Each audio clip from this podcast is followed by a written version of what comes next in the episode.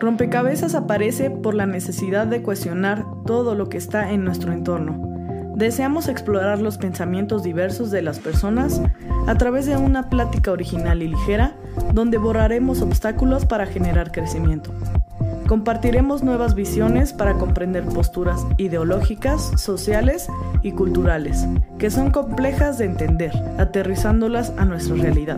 Somos Dan, Keren y John, y en ese espacio invitaremos a charlar a líderes, amigos, expertos, personas que nos inspiran y que admiramos, que saben y que no saben tanto y nos permitirán armar y desarmar nuestro conocimiento. Advertencia. Este podcast no define la postura de ninguna asociación religiosa. El fin de este programa es la búsqueda interna del criterio propio.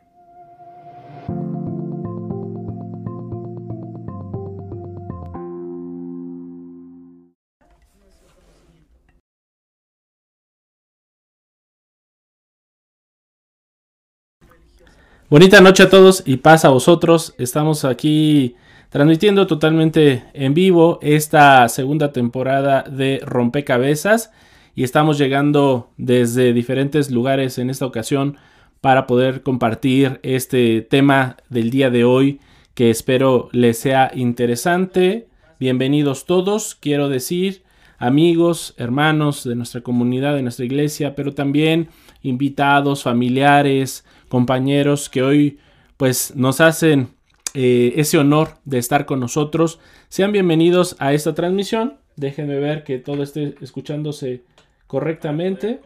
Efectivamente, hermanos y amigos, estamos bien. Estamos transmitiendo totalmente en vivo. Bueno, el día de hoy, pues obviamente vamos a tener la presencia de John, de Lea, eh, pero también tenemos hoy dos eh, invitados. Uno que fue de alguna manera será una sorpresa.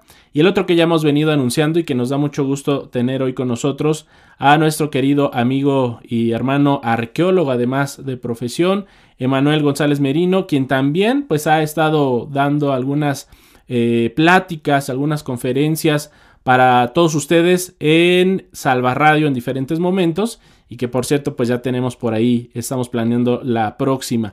Bueno, pues sin más, vamos a entrar con eh, todo el equipo de eh, rompecabezas y también vamos a saludar a nuestros invitados que en este momento pues todos vamos a aparecer en pantalla. Así que pues saludo a Jonathan primeramente. Jonathan, ¿cómo estás?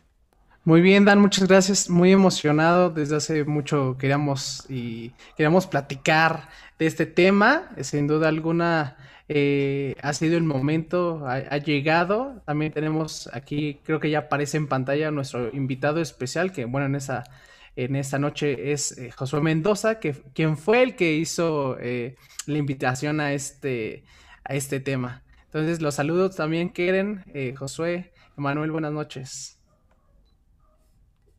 Josué. Buenas pasa vos.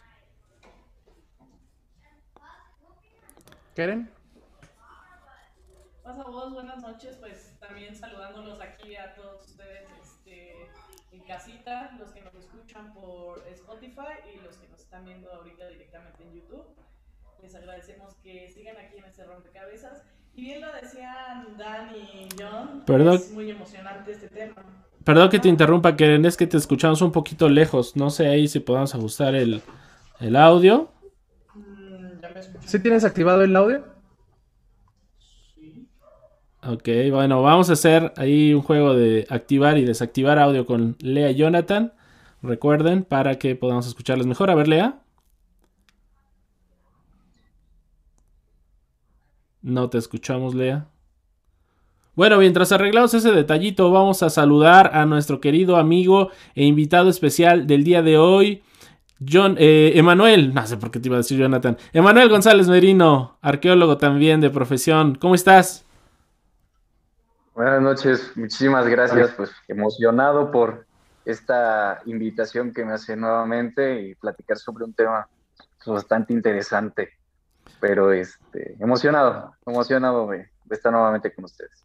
Oye, pues nosotros nos sentimos más emocionados de tenerte con nosotros, Emanuel, nuevamente. Hemos tenido aquí en Salva Radio algunas conferencias contigo y bueno, el día de hoy pues vamos a platicar de una manera más eh, íntima, por decirlo de alguna forma, recordando a todos los que nos siguen que el formato de esta emisión pues tiene que ver justamente con que este rompecabezas es como si nos sentáramos a la sala, en una mesa, a tomar un café, a charlar y de pronto sale un tema, este, tan es así que no hicimos guion y, tú lo sabes, este, Emanuel, y te, y te agradecemos que hayas aceptado este reto.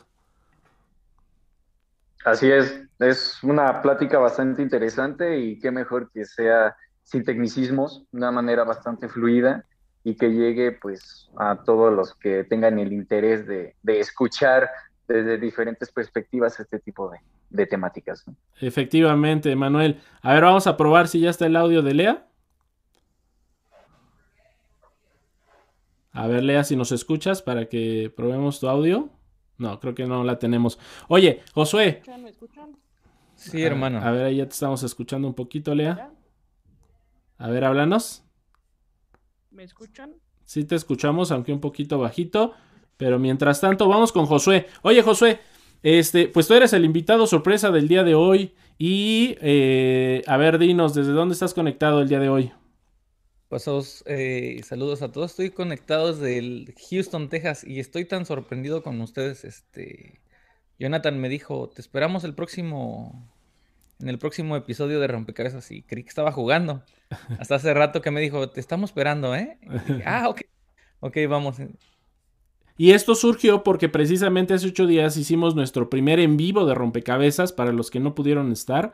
Eh, después de tener 10 episodios, eh, de programas, ahora sí que valga la redundancia, pregrabados o preprogramados. Eh, hace ocho días lo hicimos en vivo, dado que, pues como ustedes saben, en la familia venimos de estar eh, algunos contagiados de COVID. Y pues nos dio la cuenta para llegar a los 10 episodios y de pronto tener que hacer por necesidad un en vivo y decidimos a la vez hacer ahora y a partir de este momento eh, cada eh, eh, podcast, cada episodio directamente como lo estamos haciendo el día de hoy. De hecho, para los que nos siguen, martes 23 de febrero, 7.26 de la noche aquí en la Ciudad de México, para que vean que no hay falla. Y hace ocho días platicábamos en los chats, o mejor dicho, conversaban algunos en los chats, porque les preguntábamos qué temas les gustaría escuchar. Y de pronto les dijimos, bueno, por ahí sería bueno que participaran también los que proponen. Y te tocó precisamente, Josué, ser el, primer, el primero que propone y el primer invitado en esta segunda temporada. Sí, hermano, ya no, ya no vuelvo a hablar. en este caso ya no volver a escribir en el chat, en el chat ¿verdad? no, pero qué bueno, porque es un tema interesante. A ver, mientras eh, tenemos a Jonathan y Lea, me gustaría saber por qué te surgió esta duda, eh, Josué, por qué o por qué el proponer este tema, mejor dicho. Fíjate que, como algunos de ustedes saben, pues mi esposa es este maestra de ciencia. Entonces, entre las pláticas que, que tenemos, pues se empiezan a intensificar, ¿no? Porque a veces pareciera o creyéramos que la ciencia y y la religión o los pensamientos que tenemos pues chocan. Entonces tienes que empezar a, tratar de preparar y empezar a buscar más información para ver si lo, lo que crees este, va de la mano con, la ciencia, ¿no? Claro. Entonces es un tema que por lo general en, dentro de nuestra comunidad se cree que no, no pasó. Ok. Entonces, eh, pues es más que nada esa, esa inquietud de, de, saber, ¿no? De los demás que piensan dentro de nuestra comunidad. Claro. Y, es la inquietud, eh, más que nada mía. Ok, muy bien. A ver, vamos a, ya que nos hiciste esta introducción, quiero corroborar que escuchemos a Jonathan y Lea. Hola, ¿ya me escuchan por ahí? Ya, ya te escuchamos mucho mejor, Lea. Ahora sí. Bueno, me quité el micrófono. Perfecto. Puedes saludar, por favor, y este, y continuamos ahorita con el tema. Sí, una disculpa, este, pues sabemos que esto es nuevo para todos nosotros porque lo veníamos haciendo juntos, Jonathan Dan y, yo. Y pues las técnicas, eh, digo, las fallas técnicas siempre suceden sin querer cuando todo estamos en vivo. Y pues nada más, el seguirlos invitando eh, a que nos busquen también en Spotify, los que nos están escuchando por Spotify y los que nos están viendo por YouTube ahorita, pues bienvenidos a este podcast. Yo también estoy muy, muy emocionada, pues he escuchado bastante de, de Manuel y también este, está muy padre que haya un invitado especial, aparte del invitado que nos va a proporcionar esa información súper, súper padre. Y pues qué mejor que haya surgido el primer valiente de, con este tema de dinosaurios, que para mí también es un tema súper controversial, pero también muy, muy padre el tocar este tema. Muy bien, Lea. Pues ya está. Pues yo creo que vamos a ir comenzando, Jonathan, no sin antes decir que a quienes están ahí en el chat, aprovechando que estamos en vivo, este, pues será bueno que también ustedes comenten y eventualmente vamos a estar eh, leyendo sus comentarios, los mensajes que estén dejando ahí. Si tienen este, algo que aportar, adelante, bienvenido. Jonathan. Muy bien, Dan. Ahí. Audio, Ahora sí me escuchan, ¿verdad? Ya. Listo. Bueno, eh, perdonen ahí por las fallas técnicas que tuvimos. Pues en primera, antes de entrar al tema, ¿verdad? Vamos a hacer lo siguiente. Eh, me gustaría mucho, Manuel, que nos contaras o les contaras a todas las personas que nos están escuchando en esta noche. Cuéntanos un poquito de ti antes de empezar el tema para que vean el, el gran invitado que tenemos esta noche.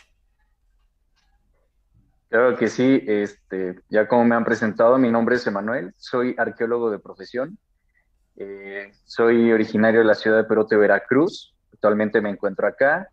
Eh, tengo una especialidad en arqueología bíblica por la Universidad de Murcia en España y he tenido la oportunidad de trabajar cuatro años en el proyecto arqueológico Magdala en Israel. Entonces, eh, he estado también en Teotihuacán y en Guanajuato al cargo de una zona arqueológica y ahorita estoy a la, a la espera de, de, ingresar a la maestría en egiptología en Europa, que bueno, ya fui aceptado, nada más estoy esperando los, los demás preparativos. Oye, pues ¿cuántos años tienes que eh, ya tantas cosas que has hecho? ¿Cuántos años tienes? Es que es come años. oh, Tengo 30. 30. Ah, no, pues que ah, claro que está joven. muy joven. Está demasiado joven como un servidor. Bueno, recarnó en un dinosaurio, por eso.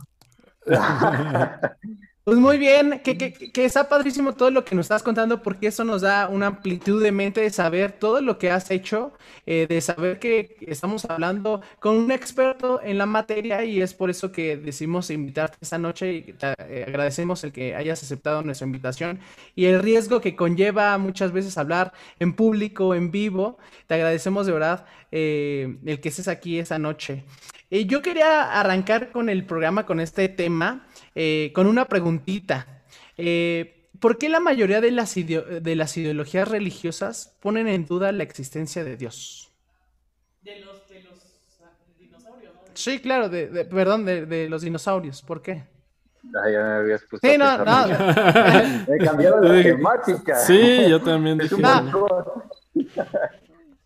Mira, bueno, para empezar, este, hay que tener muy, muy en claro Ahorita estamos en el, en el mundo de las tecnologías, la globalización, la información la tenemos en un 2x3, en, en segundos. Lo podemos consultar, como se dice coloquialmente, en la Universidad del Internet, en San Google, como ya se le ha denominado actualmente.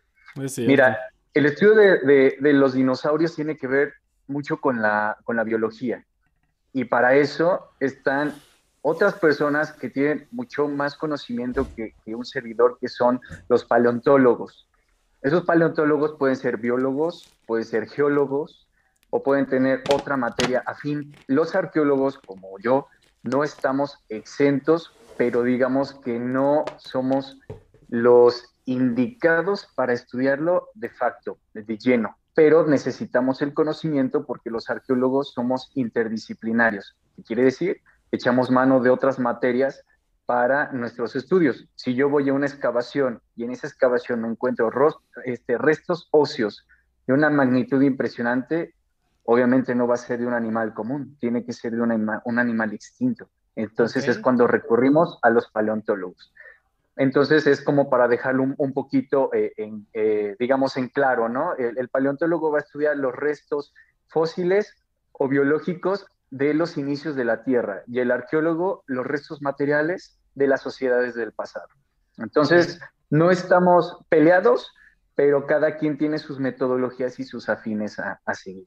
Ahora, ¿por qué ponen mucho en tela de juicio la existencia de los dinosaurios viéndolo desde una perspectiva religiosa?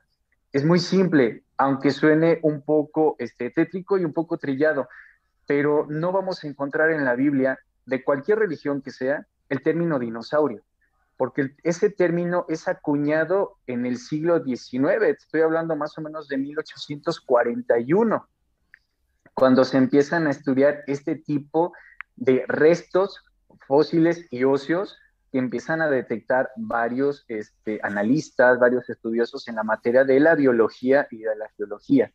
Entonces, como tal, encontrar el nombre de dinosaurio, no, pero desgraciadamente eh, en otras denominaciones, otras religiones, con todo el respeto, a veces se quiere estirar tanto la información que queremos vincular esos textos que hablan, por ejemplo, de dragones o de animales por llamarlo fantásticos o mitológicos, con la imagen de los dinosaurios. Cuando, vuelvo a repetir, en aquel entonces, cuando se, se, escribió la Biblia y comenzó a tener sus traducciones en el castellano más o menos en el año 1320, obviamente no vamos a encontrar esa palabra de dinosaurio, va a tener otras denominaciones. Entonces, es una de las razones principales por las cuales lo van a poner en, en duda o en tela de juicio de que efectivamente hayan existido. Ok, entonces con, lo que nos estás comentando, eh, damos por hecho entonces también la, que la parte de la arqueología, yo también te quiero hacer esa pregunta. ¿Qué tan vieja es la arqueología? Porque tú nos vienes hablando de que, de que una palabra para eh, hacer, eh, para poder identificar cierta, cierta cosa le ponen el nombre de dinosaurios. Ok, entonces esa palabra ya entendimos que es una palabra realmente nueva, que tendrá 200, 300 años por mucho. Entonces, ¿realmente tú sabes o tienes conocimiento desde cuándo ya hay un estudio o desde qué momento se le puede llamar arqueología? Bueno, en este caso, ¿tendrá un nombre muy en específico la parte de los dinosaurios? La, paleontología. La paleontología, ¿sabes o conoces más o menos la edad que tiene realmente como, como profesión?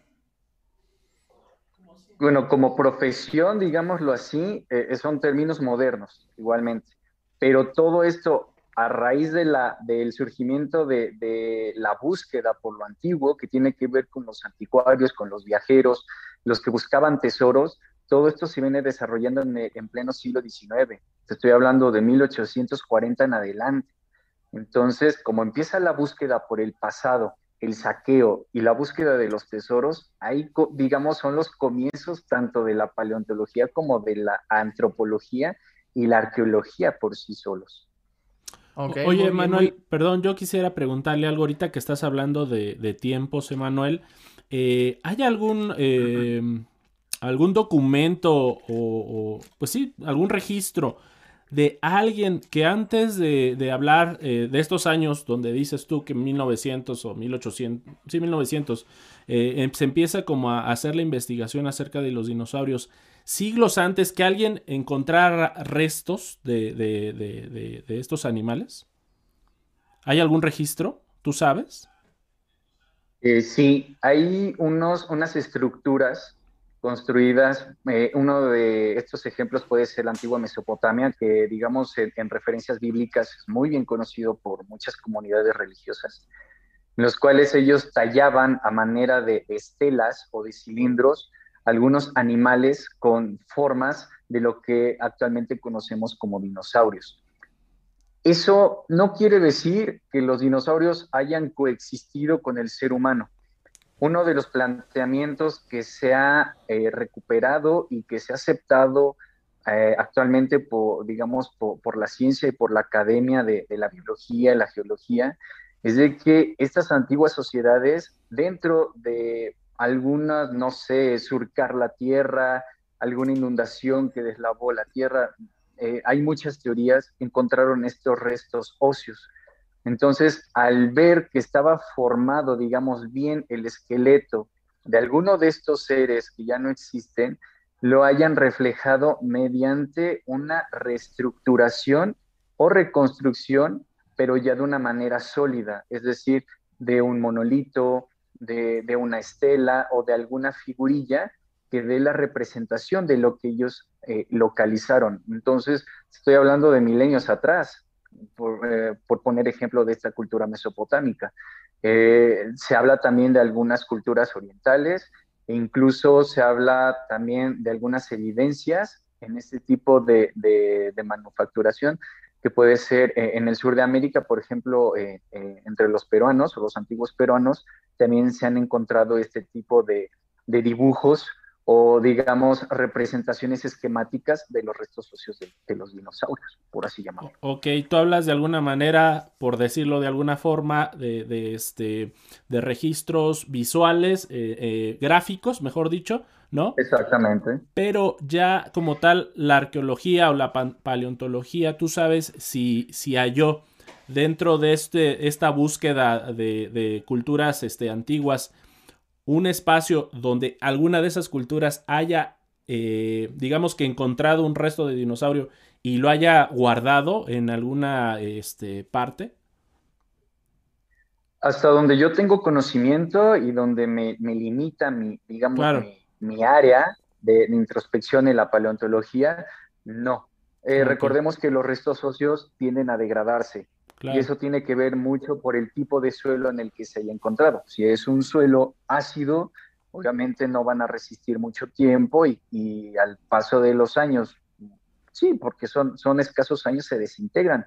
Pero si es un tipo de sedimentación que resiste y que ayuda a la conservación, pues obviamente se va a localizar, pero que se haya encontrado la asociación de un resto óseo de, un, de uno de estos animales gigantes, por así llamarlo, o un dinosaurio, junto con, esta antigua sociedad y que las hayan eh, guardado, hasta donde tengo ahorita conocimiento, no.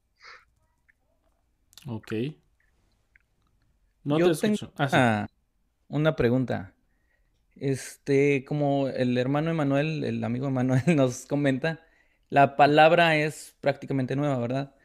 Yo, si no tengo mal entendido, esta palabra es este, de origen griego, que quiere decir este, reptil gigante. Eh, hace tiempo vi un, un este, documental, digamos, no documental, era este, una conferencia de una persona que se llama Natán, un rabino, y donde, no por querer este, ir siempre a lo judío, ¿verdad? Pero él, él hablaba de que eh, cuando tú te vas al hebreo antiguo, en el Génesis se llega a encontrar la palabra como reptil gigante, cuando habla de, monstruos marinos. Entonces, eh, no sé si tú tenías alguna, tienes alguna este, información acerca de esto. Sí, eh, si nos vamos al hebreo antiguo, por ejemplo, eh, podemos recurrir por obvias razones a Génesis, cuando se habla sobre la, creación de, la tierra y todo lo que va a contener ella, que está incluyendo este, los animales. Pero una de las otras que nos va a remitir, hablando eh, religiosamente y en los textos, es Job, porque en, los libros de Job eh, manejan un término que se le conoce como leviatán. Y también leviatán es una palabra del hebreo antiguo. Otra palabra que va a designar como monstruo o como reptil es be, behemoth, o que se escribe con H, o, algunas lo van a pronunciar como behemoth, pero es una palabra que también quiere decir monstruo o reptil grande. Este puede ser una de las alusiones a este tipo de animales, pero lo tiene con una connotación negativa, algo monstruoso. Efectivamente, la palabra dinosaurio proviene del griego, que es un reptil gigante, pero en sí la palabra como se designó en su originalidad es reptil monstruoso o un reptil gigante, pero que provoca miedo, porque estos animales siempre los eh, estuvieron asociados con, con el ataque, con la defensiva y con lo oscuro. Entonces es una de las razones que si ustedes lo vinculan desde el Génesis, el libro de Job, el libro de los Salmos también y el libro de Isaías, van a ver que los castigos o toda la connotación negativa tiene que ver con los monstruos marinos, los monstruos gigantes, con Leviatán. Entonces, los expertos biblistas sí han visto una posible vinculación de Leviatán, Behemoth o Tanaín, que es otra palabra hebrea, con estos seres ligados a lo que podemos decir comúnmente conocemos como los dinosaurios. Ahora, que hayan tenido esa correlación o esa coexistencia con el ser humano, hasta el momento no se ha hallado ninguna prueba. Pueden ser que estos animales hayan vivido antes que el hombre, según la ciencia, pero dentro de los estudios bíblicos no vemos esa correlación, esa coexistencia. Muchos dudan, por ejemplo, sobre el arca de Noé. Si dice que en el arca de Noé metieron a, parejas de varias especies para que hubiera una proliferación en la tierra, ¿qué pasó con estos individuos? ¿Qué pasó con los dinosaurios? ¿Se hizo una discriminación? ¿No permitió Dios que, estos animales se siguieran reproduciendo porque iban a ser un peligro para la nueva humanidad? ¿O cuál fue el objetivo de que estos animales dejaran de existir? Una de las teorías que a mí me llamó mucho la atención una vez que comencé a leer sobre este tipo de, temáticas, es que probablemente al darse el diluvio, efectivamente estos animales no fueron seleccionados por el tamaño y por el peso dentro de esta arca. Entonces, una vez que está el diluvio y comienza a bajar eh, este, la altura del agua, hablamos de un diluvio universal, obviamente hubo un cambio repentino eh, eh, en la naturaleza un cambio eh, en, la generación o regeneración de la flora y la fauna, una regeneración en, el clima, porque obviamente al haber un diluvio hubo un, descontrol total, o sea, la, Tierra no pudo haber estado este, eh, de manera, digamos, intacta después de haber sufrido este, un fenómeno natural como este, hablándolo bíblicamente. Entonces, al encontrar toda la Tierra cambiada, obviamente estos animales no resistieron y es cuando se empieza a dar una extinción prolongada. No, o sea, a lo que quiero ir es de que la mayoría de biblistas, no vamos a decir rabinos, líderes religiosos de comunidad judía, cristiana o católica, es, no lo niegan totalmente, sino que dan la probabilidad de que estos monstruos que menciona la Biblia o estos grandes reptiles sean aquellos eh, este, animales que hoy conocemos como dinosaurios. Sería muy delicado y muy tajante decir que no existieron, pero como estamos en una nueva era de ideas y de mente un poco más abierta, ya han dado esa apertura de decir que probablemente esas menciones se hagan referencia a los dinosaurios. Y es que aquí creo que el choque que eh, generalmente hay, ¿no? Con la eh, vamos a decir así, interpretación bíblica y la creencia de los dinosaurios, es que generalmente a la Biblia no le damos eh, desde que digamos se narra la creación cerca de cinco milenios, seis por decir algo, ¿no? A la fecha, tanto judíos como, dijo, por ejemplo, en nuestra comunidad, que nos basamos en la cronología de Usher, estamos hablando de que antes de la era común, ¿no? Se cuenta como el inicio de todo el 4004, más dos años de esta era, pues estamos hablando, vuelvo a repetir, por lo menos de cinco milenios o más. Y al partir también de que el Génesis es literalmente la creación en seis días, ahí es donde vamos a chocar con la cuestión de los dinosaurios, porque precisamente eh, Emanuel, este, lo, eh, hablar de los dinosaurios, estamos hablando de millones atrás, según la paleontología, y no sé si sería correcto decirse si también la arqueología, pero estamos hablando de que los restos que se han encontrado este, son de millones de años atrás, ¿no? Entonces ahí viene como un choque. Sin embargo, yo te pregunto, ¿y tú qué has tenido también como con... Eh, tienes una perspectiva obviamente de la arqueología bíblica. Eh, con, la gente y, arqueólogos, digamos así, bíblicos, eh, ahí, cómo, interpretan o cómo llegan o tratan de hacer encajar la existencia de los dinosaurios con esta cuestión de, Génesis y la creación. Ok, bueno, eh, digamos que lo podemos dividir en dos partes. Primera, hay que entender, y eso lo, lo, conocen muy bien en la, en la comunidad, de cualquier denominación que sea, la Biblia no te puede contener toda la información, digamos, desde el inicio de, de la creación, porque la Biblia, eh, su escritura tiene un objetivo.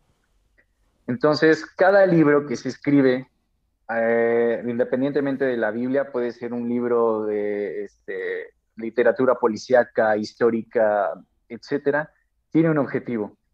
La Biblia, su objetivo es un manual de vida, viéndolo desde una perspectiva religiosa. Te va a, mencionar ciertos aspectos históricos, te va a mencionar aspectos geográficos. ¿Por qué? Porque tenemos algo muy claro los arqueólogos. Para entender un tema o una sociedad hay que este, ubicarnos en el tiempo y en el espacio para entender el contexto. Entonces la Biblia lo que te va a mostrar un tiempo, te va a mostrar un espacio, obviamente mediante la narrativa, pero con ciertos objetivos. Entonces, es donde viene ahí, ¿por qué no se mencionan los dinosaurios? Pues es que tampoco se están mencionando todo tipo de animales. Por ejemplo, no se mencionan canguros, no se mencionan este, pingüinos, no se mencionan osos polares. Es que la Biblia se escribió en una cierta región, o la inspiración bíblica llegó a una región donde no se ve ese tipo de animales. Entonces, ¿cómo vamos a, o cómo los escritores o los antiguos escribas de, de la Biblia podían meter ese tipo de, fauna cuando no es de esa, de esa región o de esa área geográfica. No sé si me doy a entender. Sí. Entonces, esa es una parte, ¿no? O sea, de, la Biblia tiene un objetivo, que es un manual de vida y mostrarte en diferentes este, periodos de la historia o de la humanidad qué es lo que se hizo para que tú como ser humano, este, si lo quieres volver a vivir o si quieres tener otra vida plena y con abundancia, según la religión, adelante. Ahora, la otra, visto desde una perspectiva de, la arqueología bíblica, tanto con teólogos, eh, expertos biblistas de diferentes religiones, incluso de, la misma arqueología, pues es eso, no es tirar la información y no querer vincular de una manera este, exagerada o de una manera tan, rigurosa de que esos nombres, como por ejemplo de Leviatán, o de, Emot, Tanaín, hacen referencia a, los, este, a los dinosaurios. Está la posibilidad por las características que menciona.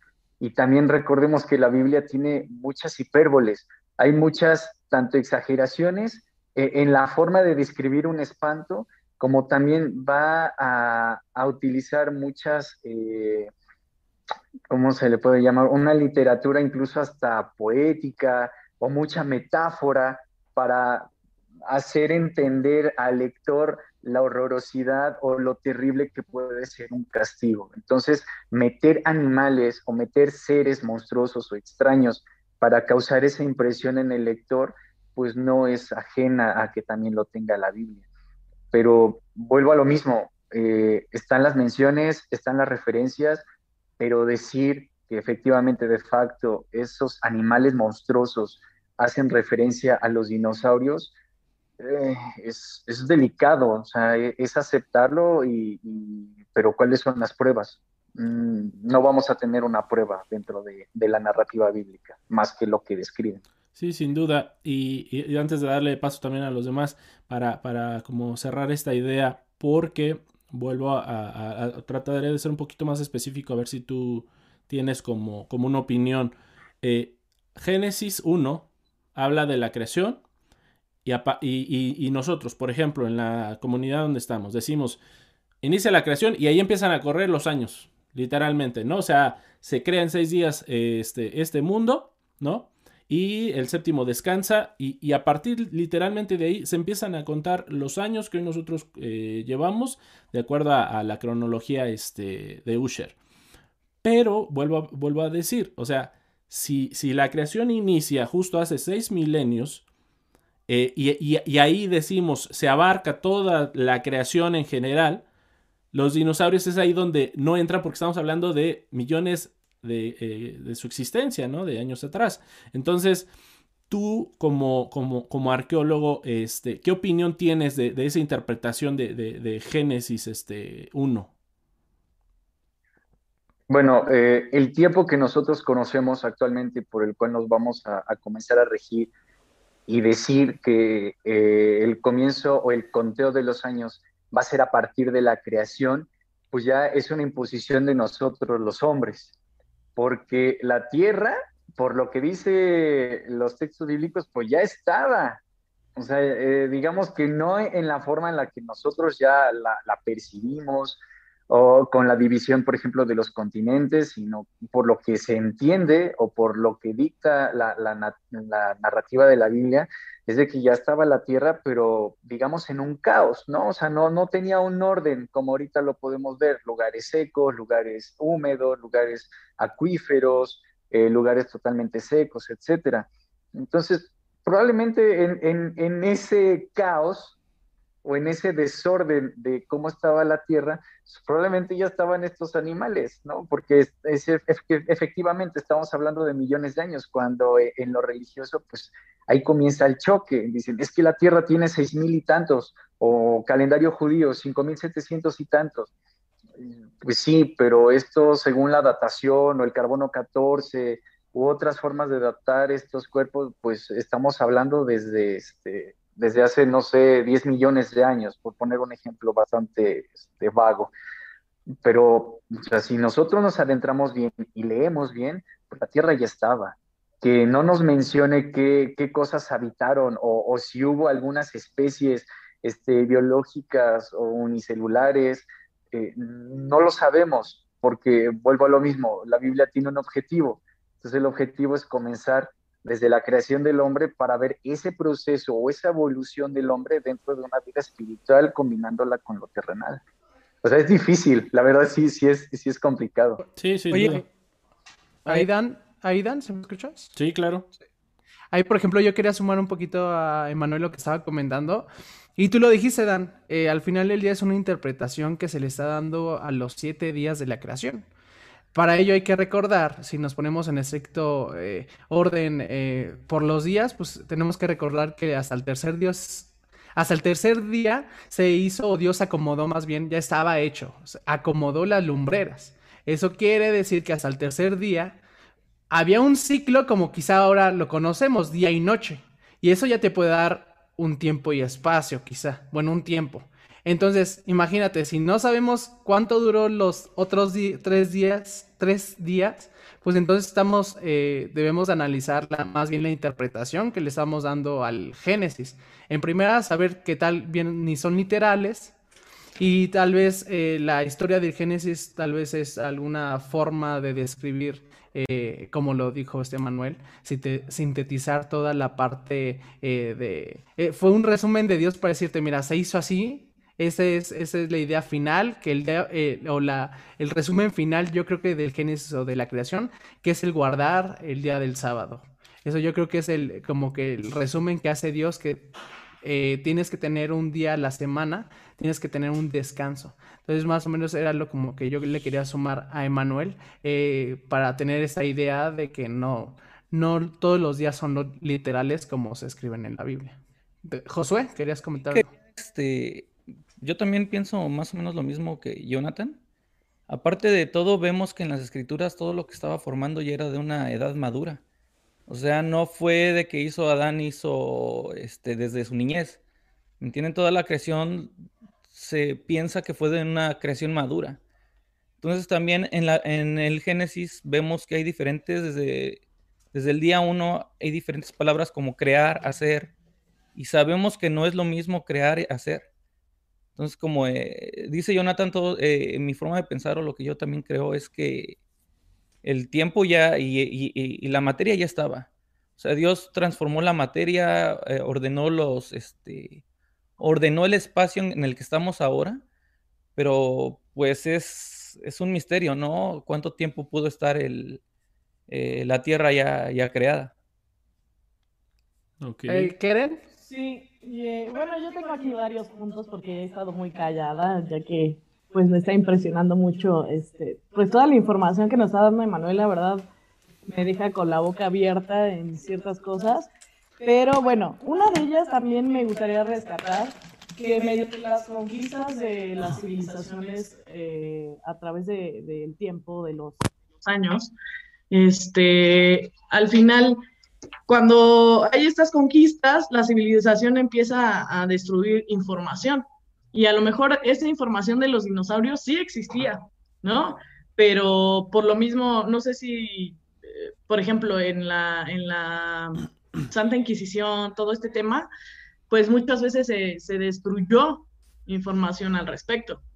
¿Por qué? Porque pues ya sabemos más o menos el contexto de la Inquisición, ¿no? Que todo lo que estuviera como en contra de cierta idealización o ciertos ideales este, religiosos, ya iba en contra de, de, Dios o de los que estaban gobernando en esos momentos. Eso es una, a lo mejor, este, una de tantas civilizaciones que vinieron a destruir información que ya estaba previa este, a lo que ahorita conocemos como tal.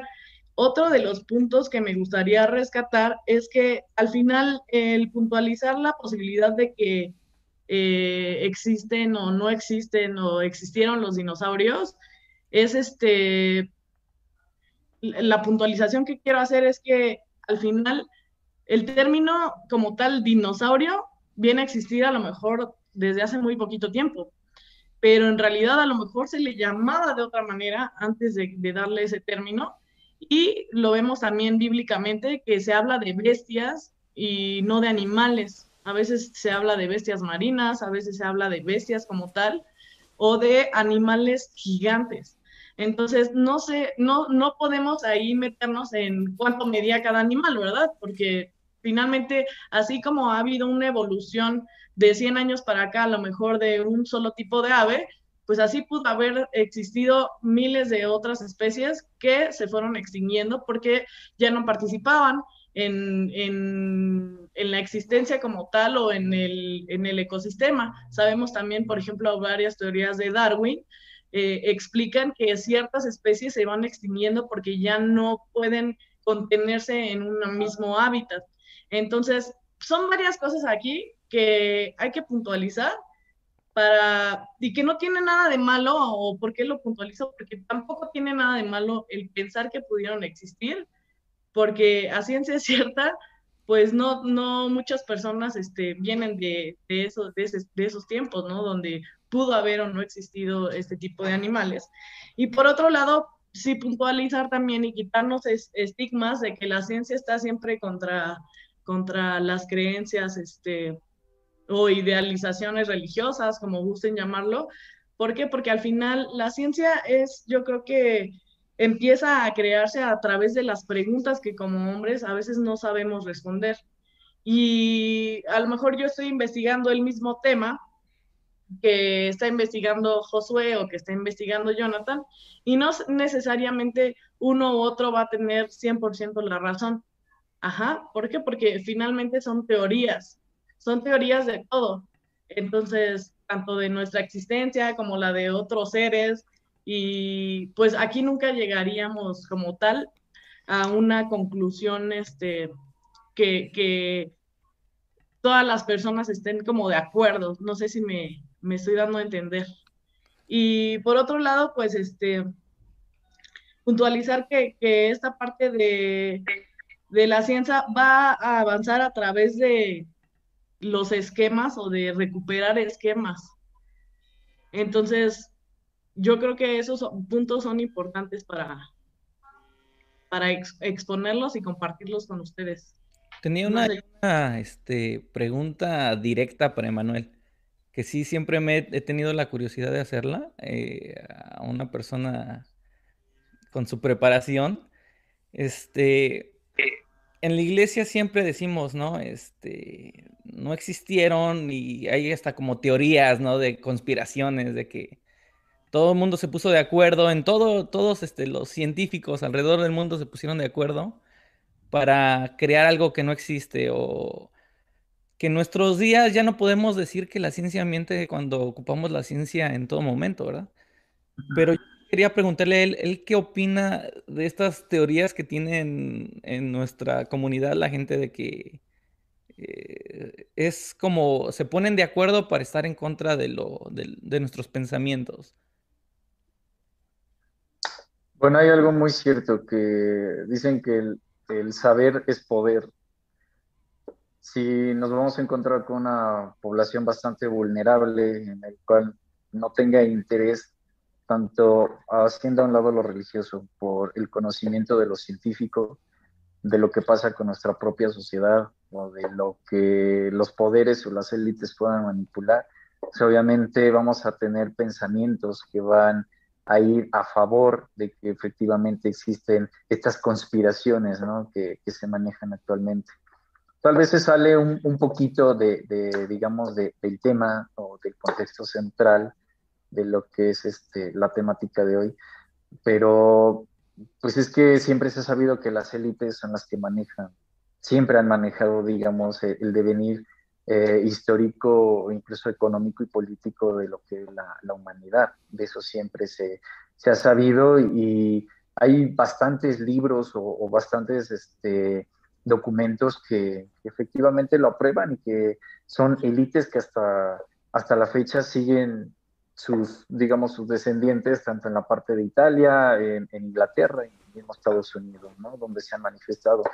Pero, sí, o sea, las teorías de conspiración, es que también la palabra como que me, me suena un poco, más bien es, es, un, es una agenda de orden político, de orden mundial, porque así como teorías de conspiración sí me suena un poco o más bien suena como hollywoodense, ¿no? O sea, tiene una, connotación un poco así muy, muy, muy ficticia.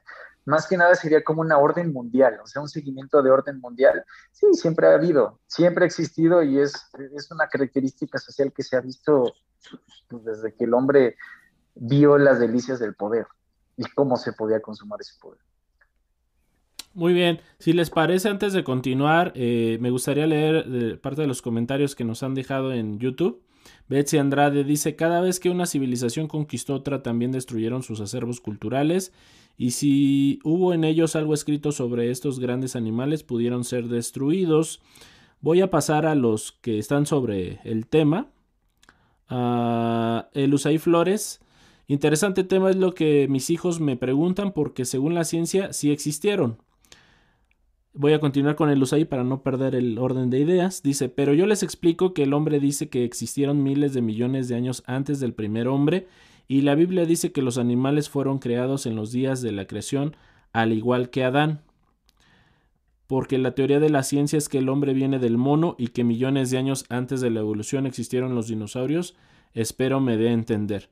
Que ese tema también eh, sería bastante interesante en su momento analizarlo pero no me voy a meter porque si no, este, nos vamos a ir por otra línea. Luego dice a Gabriel Álvarez, pero la Biblia fue inspirada divinamente. ¿Acaso Dios no puede inspirar para que se escribieran de estos animales o de estos miles de millones de años? Pregunta. Heber Torres, en la Biblia yo creo que solo encontraremos referentes acerca de nuestra civilización como seres humanos, del planeta Tierra como lo conocemos hoy en día, no de dinosaurios. Eh, Heber Torres, pero no descarto la posibilidad de que antes de nuestra era existió otra posible creación por parte del creador, en este caso los dinosaurios, la cual culminó su tiempo y tenía que llegar la nuestra. Eh, Abraham Pérez dice, si los dinosaurios existieron, entonces también existen los extraterrestres. Ah, José Torres dice, ¿qué tan acertado es la prueba del carbono 14? Ahorita vamos a eso porque también es una de las cosas que yo quisiera preguntar.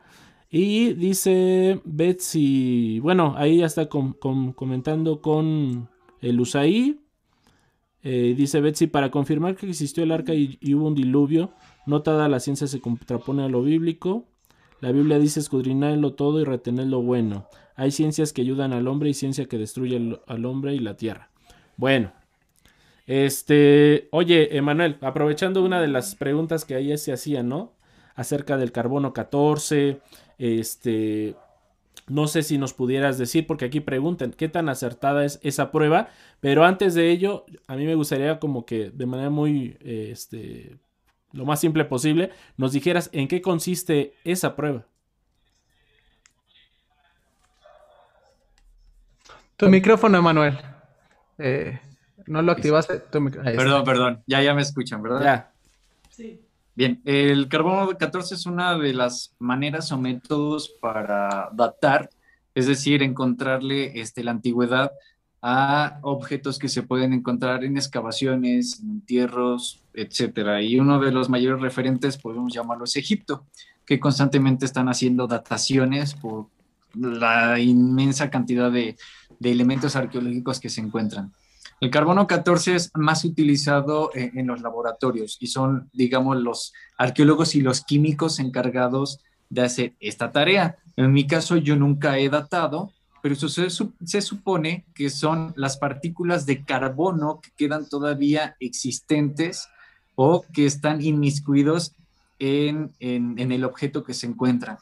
Mediante esas eh, esas moléculas o átomos de, carbono es como se puede sacar una fecha estimada de ese elemento. ¿De qué manera lo hacen? La verdad no lo sé porque no he tenido esa experiencia. No he estado en contacto con la datación como tal, pero hay otras metodologías que también se han utilizado para el carbono. A lo mejor los voy a dejar peor o, en, la misma duda, pero sí, les, les soy sincero, no he estado en contacto con la datación son otros expertos que se encargan de ello, por lo mismo de, la cuestión interdisciplinar de la arqueología, y que no me ha tocado, porque tiene que ver mucho con la química y mucho con la biología, y mi rama, la verdad, es más arquitectónica dentro de, la parte este, arqueológica. Entonces, eh, es una manera de datar, de, encontrarle, eh, digamos, la antigüedad a los objetos mediante el carbono que sigue suelto en esos mismos objetos. Dan. Sí, bueno, pues yo eh, preguntaría también, eh, tú que estuviste allá en, eh, parte de, Israel, ¿allá ha habido, este, han encontrado restos de dinosaurios? Hasta donde yo sé, no. Ok. Hasta donde tengo entendido, no, pero pues, muy cerquita sí, todo el área de, de la antigua Mesopotamia, Irán, Irak, es donde sí han localizado y que estos mismos se han visto fueron reproducidos esquemáticamente por las antiguas civilizaciones, ¿no? A manera de estelas o de cilindros. ¿En qué otros países más? Digo, por ejemplo, aquí en México tú me compartiste una información muy interesante de que eh, hay, hay este, han encontrado, ¿no? Restos. Sobre todo me llamó mucho la atención que allá por este Chihuahua, esas zonas, ¿no?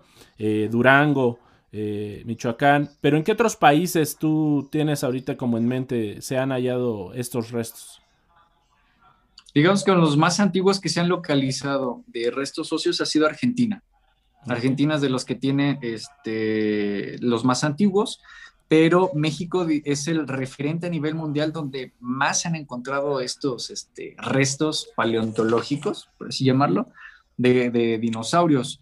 El mayor referente, bueno, el primero que se encontró en México fue Michoacán y después comenzó en el norte, lo que es Coahuila, Chihuahua, es donde se ha encontrado muchísimo, pero da la casualidad de que también Estados Unidos, Canadá, este, Perú, o sea, América es como que el, referente de la paleontología, es, es, un referente muy, muy esencial para este mismo estudio de, de esa este, fauna extinta pero este, otros referentes importantes, pues sí puede ser el mismo Estados Unidos, y curiosamente que se han encontrado más huellas de estos animales extintos que, restos óseos. O sea, es muy, muy llamativo. O sea, ¿por qué se pueden encontrar más las huellas que son mayormente vulnerables a una degradación que el mismo resto óseo? Y, ahí, Emanuel, ¿no crees que sea, bueno, seguramente sí, es por las cuestiones climáticas o los factores eh, que hacen preservar tanto los huesos humanos? Porque lo, lo hablábamos en la comida hace ratito antes de, empezar, que realmente pues, si nos ponemos muy estrictos, podríamos decir, pues imagínate cuántos seres humanos han muerto durante toda la historia Y si a cada rato estuviéramos escarbando, pues estuviéramos encontrando gente o, eh, encontraríamos restos humanos.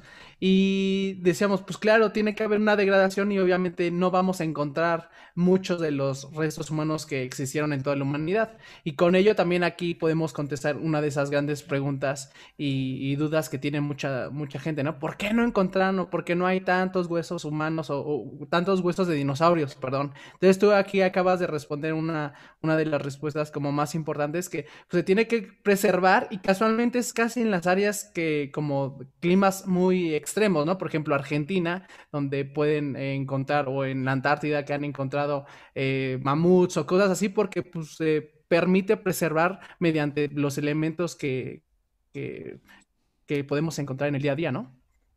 Sí, tiene que ver mucho con los minerales de la sedimentación o de la propia tierra que va a, proporcionar o ayudar a, que se, se, preserven. Entonces, eh, si la parte norte de México contiene esos elementos que van a ayudar a, digamos, a, resguardarlo y a tenerlo en buenas condiciones, pues nos vamos a sorprender y de manera automática vamos a decir, ah, entonces el norte del, de México es donde había mayores, este, ecosistemas o hábitats de estos animales. No, puede ser ese factor del clima y de la misma preservación de la tierra. Pudieron haber estado más, este, una concentración masiva, digamos, en el centro norte, como la región Guanajuato, centro sur, lo que es este, Ciudad de México, Estado de México, pero el suelo no permitió su conservación y no se va a encontrar gran cosa o no se va a encontrar nada. Sin embargo, en las partes norte, si contiene todo lo contrario a un sistema de, sedimentación que sea este, benéfico para conservar, pues obviamente ahí vamos a encontrar la mayor referencia. Claro, y antes de pasar aquí, quieren que también ahí tenía unas dudillas o unas preguntas. Yo te, yo te quería hacer una pregunta porque ahorita lo, ahorita con los comentarios que ya nos han puesto y que de hecho ya está ahí como prendiendo el asunto en los chats y agradecemos porque eso quiere decir que que están poniendo atención y nos están siguiendo. Eso me da mucho gusto porque la idea de este programa es aprender y, que nuestra mentalidad sea más amplia para poder eh, abarcar más conocimiento, que de hecho ahí, tiene una frase Keren que, que me gustó que ahorita va a mencionar. Y, pero te quiero hacer una pregunta. ¿A ti qué pasa o, y casi, casi lo pudimos ver hace un momento cuando te llegan a decir, nah, no existen los dinosaurios, no sé qué, cuando te empiezan a decir ese tipo de cosas, y a lo mejor tú has eh, estudiado, trabajado en ello, no sé si has tú trabajado ciertamente en encontrando alguno de estos, eh, algún dinosaurio, pero tú, tú, ¿cómo lo tomas? ¿Tú eh, cómo puedes quizá platicar con esas personas que te dicen, no, no existieron y pues te da risa en primera instancia, lo vi, pero tú, tú, tú cómo actúas o cómo puedes, eh, eh, con qué argumentos podrías decírselo a una persona eh, rápidamente. Sí, Jonathan. Bueno, mira, este, el motivo de a veces de una risa surgió por uno de los comentarios de, de, de, YouTube, donde hablaban sobre los extraterrestres. O sea, si, si, si existieran los dinosaurios, entonces los extraterrestres también me, causó risa porque es eh, una de las mayores justificaciones que se vienen dando actualmente y, pues bueno, se ha venido generaciones atrás. Y es, era más específico con mi carrera porque dicen, ¿cómo pudieron construir los hombres del pasado si no tenían tantas tecnologías y herramientas, este, edificios tan emblemáticos o pirámides como las de Egipto, etcétera? Entonces, lo primero que decimos, los extraterrestres, ¿no? Lo que se dice. Entonces, por eso me cayó de sorpresa y, me, ocasionó esa risa. Pero cuando escucho a gente decir que no existieron los dinosaurios o, que no existió tal cosa, no específicamente los dinosaurios, pero hay elementos o hay evidencias, pues uno como profesional, no tanto de la materia de la paleontología, pero de lo que uno ha podido investigar o leer, se les explica, se les dice, mira, están estas evidencias, la ciencia dice esto, la Biblia como tal no lo puede decir, pero hace alusión a este tipo de, animales que probablemente pudieron ser, pero no. Al final de cuentas, todos tenemos libre albedrío y podemos creer o no creer pues en lo que queramos, ¿no? O sea, como lo dijo, este, quieren, nadie va a tener la razón.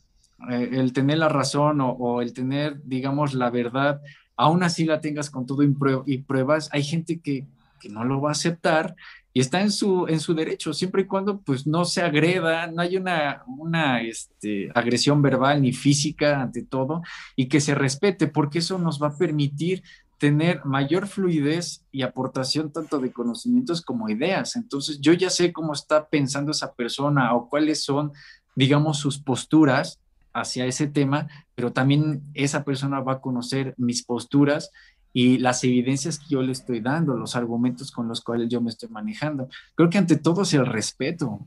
O sea, es el respeto que se le tenga y si ella te dice, no, no existió y está viendo los huesos ahí tirados en, en el patio de su casa y va a inventar de que es un perro gigante o un elefante, no sé, y tú que conoces más o menos esos restos óseos vas a decir, no, no se trata de ninguno de esos animales, es de un dinosaurio, pues la gente no lo acepta y dices, bueno, pues ya no puedes hacer eh, nada. Y ahí ya siento que Manuel ya quiere acabar el programa porque... No, no, no, no, no. Porque realmente ya, ya, ya está resumiendo el, el por qué queríamos platicar o que queríamos charlar de este tema. Porque al final el día estás diciendo que debemos tener el respeto a, querer eh, eh, que si otra persona piensa diferente a nosotros, para eso es espacio de rompecabezas, que aunque tengamos varias posturas, este, la idea de aquí es el respeto, la empatía y sobre todo el aprender, Josué. Sí, eh, no me le quiero adelantar mucho a Keren, porque ya le había dado la palabra, pero en respecto a lo que Emanuel nos comentaba, Fíjate que hace, eh, hemos tenido oportunidad eh, de, tuvimos la oportunidad de ir, Keren, Jonathan, un servidor y un amigo, al Museo de Ciencias Naturales aquí de Houston. Entonces, entre lo que les preguntábamos a los expertos ahí, nos comentaban que el, al parecer era un Triceratops. Estaba más del 40% del esqueleto eh, real allí. Porque a veces los conforman con este para hacerlo completo de, de piezas este, ficticias, digámoslo, eh, digámoslo así. Sí, una reproducción hipotética. Así es. Entonces, este, yo me, podía, me ponía a pensar, y yo creo que muchos nos, nos tenemos esta duda. Eh, ¿Qué tan, qué tan este, real puede ser la forma que les dan este, los científicos en base a, esas pocas proporciones de, huesos que se encuentran. No sé si, me doy a entender.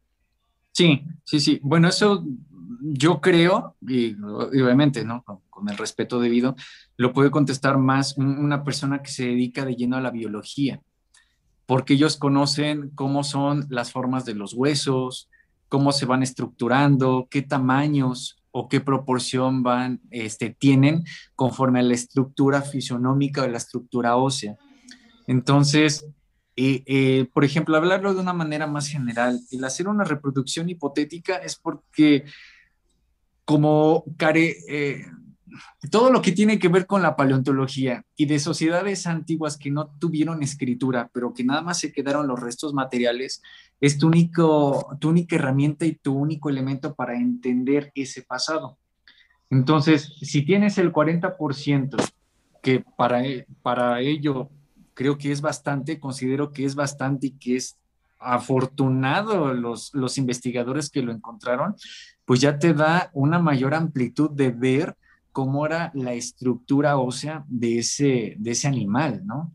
Entonces lo hacen con base en, sus propios estudios biológicos y osteológicos, lo que los va a ayudar a determinar qué forma, pero hasta donde sé nunca dicen así fue la forma como tal, o sea, tal cual ya, ya digamos es, es el veredicto final, sino que es una reproducción hipotética de cómo pudo haber sido ese, ese animal. Pero muy cerca. y creo que así podríamos contestar una de las preguntas que tienen ahí en el chat de Heber Torres, que dice qué tan probable es la semejanza de los dinosaurios que vemos hoy en la pantalla sea la misma que la de los dinosaurios verdaderos siglos atrás, si es que existieron. Y digo, mientras no se refiera a Barney, creo que la respuesta ya está, ¿no? este, oye, hay una pregunta más que es la de Nadia Benítez y yo creo que con esa vamos a concluir, pero después del comentario o pregunta que tengas, Lea, para ir cerrando. No digo que ya le destruyeron la infancia a Jonathan porque era fan de, de Barney. no escuché eso, no escuché eso. No, pues yo creo que estoy súper de acuerdo con, con, lo que están diciendo. De hecho, yo también iba a comentar algo que nos dijeron en ese museo donde mm, dice Josué que los restos que están eh, de cierta manera puestos con, con unas bases metálicas son reales. Y de hecho, hay, en ese museo hay dos este, expuestos dos dinosaurios, en teoría. Este, creo que es un Rex y un Triceratops. Y el Triceratops tiene bases metálicas y es donde nos dijeron que teniendo esas bases es porque las piezas están eh, como muy expuestas por el tipo de, de peso que tiene el hueso, que es real y que la mayoría de las veces es como se puede distinguir que si es real o que solamente es como una representación de como tal de una osamenta de un este dinosaurio. Es más o menos lo que nos explicaron. Y este y, y aquí había una pregunta también que, que iba que de hecho, que iba de la mano, perdón, que iba de la mano con lo que decían sobre los restos que encontraron en, que se encontraron también en la parte de Yucatán, si no estoy mal, este, de dinosaurios, y que tiene que ver con el, el tan mentado meteorito que extinguió a los, a los dinosaurios. Dice aquí Nadia Benítez, ¿puede ser real que un meteorito los extinguió? Por todo lo, lo, que leí, porque sí, sí investigué sobre el famoso meteorito, incluso yo recuerdo muy bien en la universidad nos los dijeron, el meteorito, según la datación que tiene por todo, eh, digamos, el desastre que realizó, cayó cuando los dinosaurios ya no estaban. O sea, no se le puede atribuir que el impacto que hizo este meteorito en la Tierra y que fue en la región de Yucatán haya sido el precursor para que haya habido una extinción y además, si hubiese sido así, la extinción de estos animales no fue de manera instantánea, tuvo que haber sido progresiva, porque al haber el impacto, pues obviamente hubo una, este, una sacudida en la propia tierra, este, tuvo que haberse pulverizado muchas montañas, muchos terrenos, y obviamente al haber tanta tierra en, el aire, pues tuvo que haber oscurecido casi el sol se tuvo que haber este, cambiado mucho eh, eh, la atmósfera y eso fue prolongando poco a poco a que esta, esta este, fauna se fuera extinguiendo ¿no? de, de, manera paulatina. Pero lo que ya está aceptado por la ciencia, por la misma academia, es de que cuando se dio este impacto en la Tierra, los dinosaurios ya no estaban. Esa respuesta me rompió más el corazón que la de Barney a Jonathan. a mí, también. Ok, yo creo que nada más para. Bueno, cuando yo lo leí también. para ir cerrando un dato curioso que escuché también yo. Que, que fuera de lo, de lo ideológico o de las creencias este, religiosas, que todo esto de si existieron o no los dinosaurios empezó a surgir o a resurgir por la película de Jurassic Park, no sé si ustedes la vieron. Sí. La gente empezó a volverse loca y era lo que más buscaban, este, respuesta de si existieron o no existieron. Entonces, pues por ahí les dejo ese dato curioso. Exactamente. Que hablando de películas, eh, digo, no de dinosaurios, pero de seres así como que parecidos, creo que ya se viene la de Godzilla con King Kong, ¿no? Bueno, ese es otro oh. tema. vamos a ir concluyendo, amigos. Sí, no, ya lo saben. Ya vamos a ir concluyendo porque ya es tarde. No sé, este, Josué, no te escuché, perdón, pero si quieres ir concluyendo con lo que querías comentar. Digo que no me gusta exponer a la gente, pero me quedé pensando, o sea, creo que entendí la posición de Jonathan, entendí la posición de Keren. Y lógicamente entendí la posición de Manuel, pero me quedé pensando cuál es tu posición o sea, no, no sé cuál es tu posición, si piensas que existieron o no. Me da curiosidad. Mm, ¿A mí? No, a Dan. yo sé que tú. Pues, pues era justamente con lo que quería concluir. No sé si les parezca bien que cada quien dé su este, postura, ¿no? Y este. Y con eso vamos concluyendo. Pero pues comenzamos con Keren. Sí, este, pues yo más que conclusión, porque ya vieron por dónde va mi conclusión, yo creo que yo sí soy creyente de que mientras exista la posibilidad, pues tampoco hay algo que, que nos diga como tal que no. Pero me gustó una frase que escuché que dice que es sano dudar de todo y tratar de comprobarlo. Lo que no es sano es el negacionismo rotundo. Es decir, pues al final podemos creer, como lo dijo bien este Emanuel, en una teoría y no necesariamente tener que pelearnos con la, con la posibilidad de que otra persona piense de manera diferente. Y como lo hemos manejado todo el tiempo aquí en Rompecabezas, estamos para abrir más nuestra mente, para investigar, porque sin duda alguna sin todos los estudios que ha tenido Emanuel y, algunos eh, datos que nosotros hemos recopilado, sin estudiar, sin buscar la, ahora sí que esta parte de documentarnos, pues eh, finalmente nunca tendríamos una posibilidad más de, de, abrir nuestra mente, de escuchar también a expertos, de escuchar también a personas que algunas veces este, nos cerramos como tal porque pensemos de cierta manera. Hay que dejar fluir, dejar escuchar, dejar este, hablar a otras personas y sobre todo absorber todo este conocimiento. Yo sí estoy muy agradecida con Emanuel y pues con Josué, que también fue una sorpresa para él la invitación, ya que pues él propuso el tema y vamos a tener este tipo de sorpresas en los siguientes podcasts. Entonces, estén al pendiente y obviamente invitar a Emanuel para un próximo tema. Vamos a ir pensando en qué tema, porque definitivamente hay que absorber mucho de este conocimiento que tiene Emanuel. Muchas, muchas gracias por estar aquí en este podcast. Gracias. Bueno, pues... Josué. Ya. Pues mi posición, yo sí, en lo personal creo, creo que sí, eh, como decía Emanuel, hay mucha evidencia física que sería casi para mí imposible creer que todo el mundo se puso de acuerdo para, para hacer un complot contra la humanidad para hacernos creer algo que, no es. Creo que... ¿O sí? pues eh, usamos ya la ciencia en nuestro día a día, a cada segundo tenemos la tecnología, tenemos, como dice Manuel, información, tenemos todo para, para buscar más referencias, para buscar más este, información como para no creerlo. Para mí, mi forma de pensar, sí.